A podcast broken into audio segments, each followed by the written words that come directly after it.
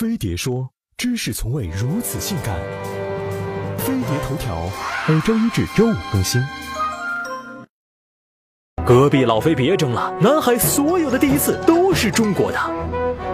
国际法对于领土取得有很多基本原则，一般有四大要素：最早发现、最早命名、最早开发经营、连续不断的行政管辖。从秦朝起，中国在南海就有了渔业生产活动。汉代，中国有了通过南海驶向世界的海上丝绸之路。临海太守杨福写的《义务治理》就有世界上对南海诸岛最早的文字描述。到唐代，南沙群岛已经正式划入中国板块。明清时代的地图还对南海四个群岛的具体名称和方位进行了标绘。同时期的更录簿已经记载我国渔民遍布南海。诸岛出海捕鱼、种植树木、开垦荒地等等，更不用说中国在南海的领土主权和海洋权益拥有坚实的法律根基。二战后，根据《开罗宣言》和《波茨坦公告》等国际文件，中国政府正式恢复对南海诸岛行使主权。一九四六年十月，中国舰队前往西沙群岛，南沙群岛接管主权。一九四八年，中国政府还公布了南海诸岛位置图，我国拥有南海主权早已成为国际社会共识。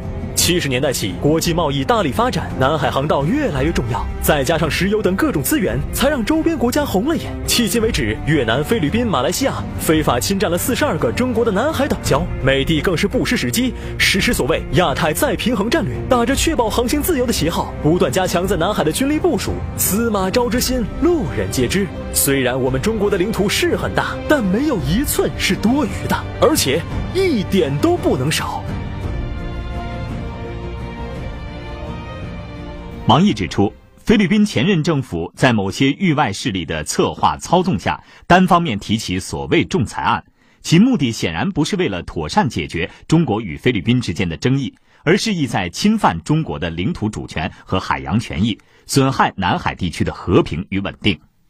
对于这样一个程序和法律适用牵强附会、证据和事实认定漏洞百出的仲裁案，中国人民根本不会接受。